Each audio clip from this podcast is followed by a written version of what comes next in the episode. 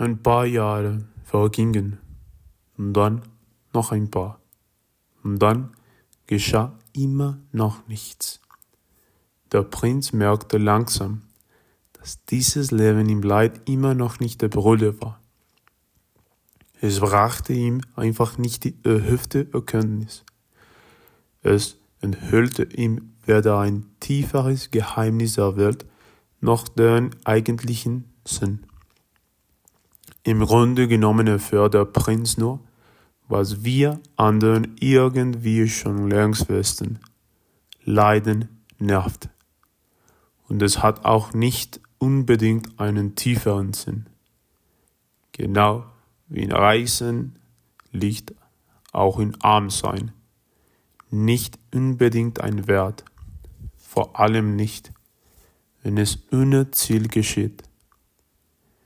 Und bald erkannte der Prinz, dass seine großartige Idee, genau wie die seines Vaters, eigentlich eine völlig beknackte war und er wahrscheinlich langsam mal was anderes machen sollte.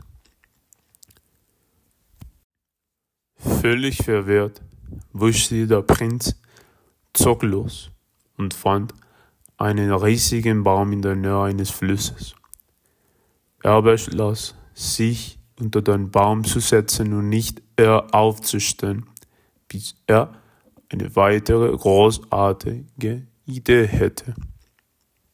Wie es die Legende will, saß der verwirrte Prinz 49 Tage unter dem Baum. Wir wollen uns jetzt mal nicht mit der biologischen Durchfähigkeit 49 Tage an einer Stelle zu hocken, auseinandersetzen, sondern einfach nur festhalten, dass der Prinz in dieser Zeit zu einigen tiefgründigen Erkenntnissen kam. Eine dieser Erkenntnisse war folgende. Das Leben selbst ist eine Form des Leidens. Die Reichen leiden, weil sie reich sind. Die Armen leiden aufgrund ihrer Armut. Menschen ohne Familie leiden, weil sie keine Familie haben. Menschen mit Familie leiden durch ihre Familie. Menschen, die irdischen Vergnügen nachrennen, leiden aufgrund ihres irdischen Vergnügens. Menschen, die irdischen Vergnügen entsagen, leiden aufgrund ihrer Abstinenz. Soll nicht heißen, dass alles Leiden gleich ist. Manch Leid ist sicherlich schmerzhafter als anderes. Und doch müssen wir alle leiden.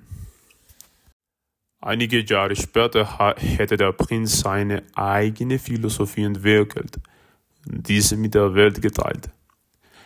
Dies war seine erste und wichtige Lehre. Schmerz und Verlust sind unvermeidbar. Wir sollen aufhören, uns dem entgegenzustellen. Der Prinz werde später als Buddha bekannt. Und falls du noch nicht von ihm gehört haben solltest, er war eine echte große Nummer. Diese Prämisse ist jedoch genau das Problem. Glück ist keine lösbare Gleichung. Unzufriedenheit und Unruhe sind einfach Teil der menschlichen Natur und, wie wir sehen werden, notwendige Bestandteile, um beständiges Glück zu erreichen. Buddha argumentierte aus einer spirituellen und philosophischen Perspektive. Ich werde in diesem Kapitel das gleiche Argument aufgreifen, jedoch aus einer biologischen Perspektive, und zwar mit Pandas.